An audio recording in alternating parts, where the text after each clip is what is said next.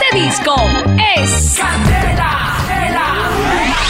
Solo hits. Hay un tema muy difícil y es el tema del amor Sí. con el dinero. Ah, Porque a veces en pareja no sabemos manejar la plata. Eso no va de la mano. ¿Cómo así? No, la plata y las mujeres no funcionan para uno de hombre. Estoy hablando no cu- funcionan. cuando ya hay una relación de pareja. ¿Qué deben hacer? Cada uno debe tener como su bolsita aparte, cómo se debe manejar el dinero. Pues les tenemos los cinco tips más importantes a la hora de manejar el dinero con un experto.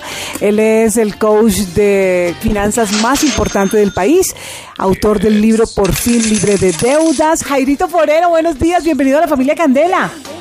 Muy buenos días, Mónica. Qué gusto saludarles en esta mañana que, aunque un poquito fría, pero aprendiendo Sí. este tema tan importante. Tema muy importante. Bueno, vamos con el número. Top número 5. Jairito, el número Muy 5. bien. Administración se escribe con A de amor. ¿Qué Ay, qué tierno el doctor. Mira, mira, si cuando, cuando vamos a ahorrar, ¿qué, qué nos puede motivar a cuidar los gastos? ¿Qué nos puede motivar a aprovisionar, a cuidar la tarjeta de crédito? El, El amor. amor, El amor a los hijos, el amor a la pareja. Ese es el primer punto fundamental. Y si yo amo los vestidos y los zapatos. que yo, yo qué hago, yo con ese amor no puedo. Jairito. Dime. Muy bien, el número dos, fundamental, yo lo he titulado Ahorra o nunca. Eso es clave en una pareja, ahorra o nunca. Sí. La mayoría de personas, por ejemplo, eh, dejan el ahorro para el final. Y resulta que es un grave error. Lo primero que hay que hacer es, cuando se recibe dinero, siempre ahorrar de primero. Eso en una pareja es fundamental, eso es motivante, eso ayuda para que la pareja crezca financieramente y emocionalmente. Pero el dicho dice que el que guarda manjares guarda pesar, entonces ¿por qué no gastársela de una vez? Uy, eso, eso.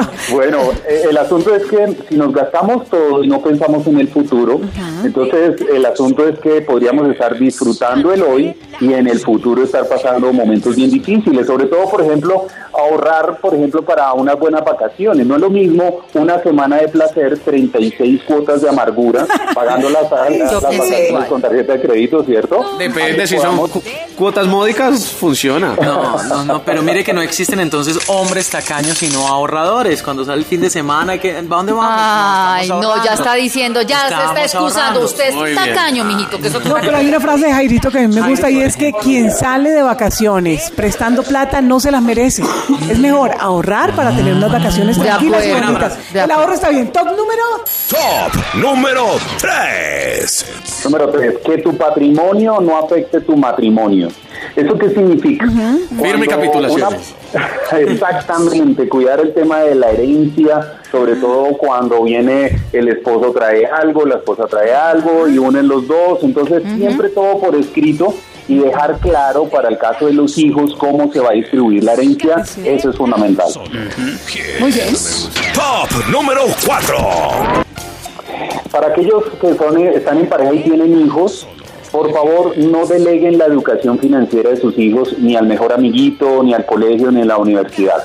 Usted puede convertirse en un padre y en un entrenador financiero de tus hijos. Usted es el Robert Kiyosaki de sus hijos, así que es muy importante que en casa le enseñemos a nuestros hijos a ahorrar, a controlar sus gastos y a invertir.